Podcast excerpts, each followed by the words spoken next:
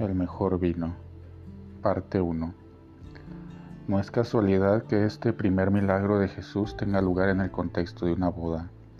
El amor humano y particularmente el amor conyugal es la imagen más utilizada por Dios para hablarnos del amor que es y que tiene por nosotros. En la primera lectura vemos cómo Dios dice a su pueblo, por boca de Isaías, que tal como una joven se casa con la Virgen, así te desposará tu constructor. Nuestro constructor es Dios, quien nos crió y nos sigue acompañando en nuestro crecimiento como personas.